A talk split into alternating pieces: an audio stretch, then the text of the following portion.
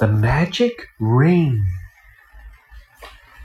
Written by Russell Punter.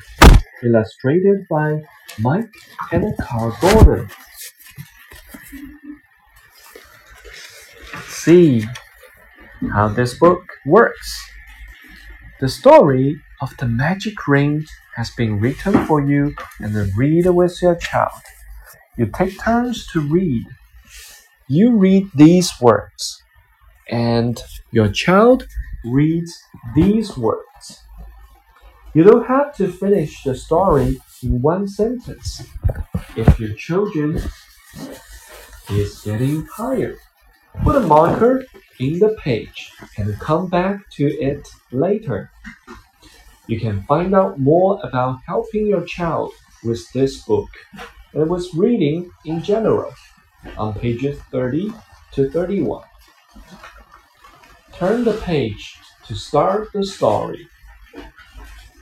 Josh and Kip are on the shore. They watch the tide come in. They are, they are stranded on an island. Josh is sad and he is thin. There's something lying in the sand. Josh calls out to his pup. Is that a big fat fish, Kip? Be quick then. Dig it up. They hope it will be good to eat. Kip gives his tail a whack. No such luck.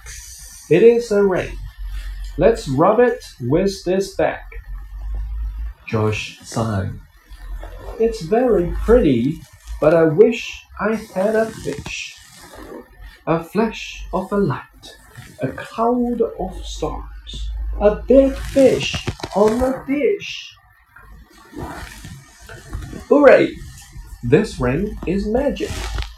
George cheers and grins at Kip. Chin up, Kip. I'm in luck. I wish I had a ship. Now Josh and Kip are sailing home, but soon the wind grows shrill. I wish I had a coat, says Josh. I will get a chill. Then comes the most enormous crash. It gives them such a shock. They slip and slide along the deck. The ship has hit a rock. The magic ring goes flying and George falls in the sea. Oh no! Hop in quick, Kip. Get it back for me. The ring is lost. The ship has sunk. How gloomy can things get?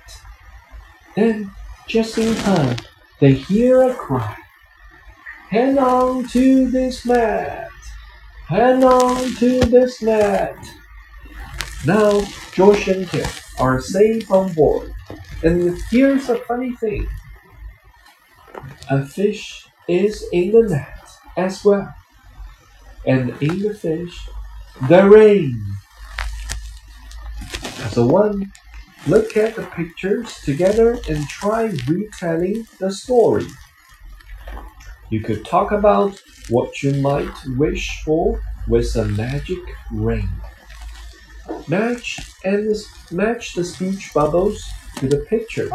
I will get a chair. Be quick then, dig it up. A big fish on a dish.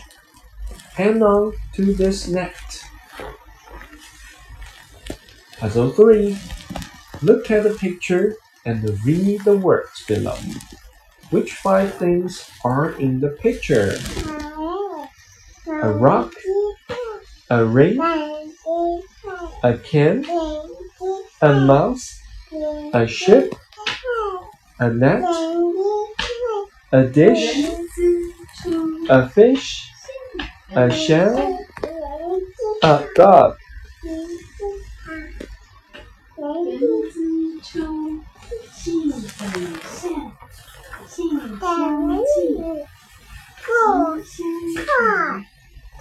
Guidance Notes Usborne Very First Reading is a series of books especially developed for children who are learning to read. In the early books in the series, You and your child take turns to read, and your child steadily builds the knowledge and the confidence to read alone.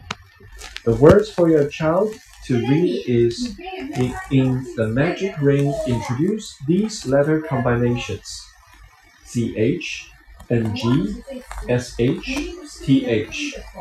It's important for your child to recognize these combinations and their sounds, not just read the letters individually. Be aware that this represents a more challenging stage in their reading too. Later, books in the series gradually introduce more letter combinations and spelling patterns while reinforcing the ones your child already knows. You find lots more information about the structure of the series, advice on helping your child with reading, extra practice activities, and games on the very first reading website www.usborne.com slash very first reading. Some questions and answers. Why do I need to read with my child? Sharing stories and taking turns makes reading an enjoyable and fun activity for children. It also helps them to develop confidence and reading stamina, and to take part in an exciting story using very few words. When is a good time to read? Choose a time when you are both relaxed but not too tired, and there are no distractions. Only read for as long as your child wants to. You can always try again another one. 咦。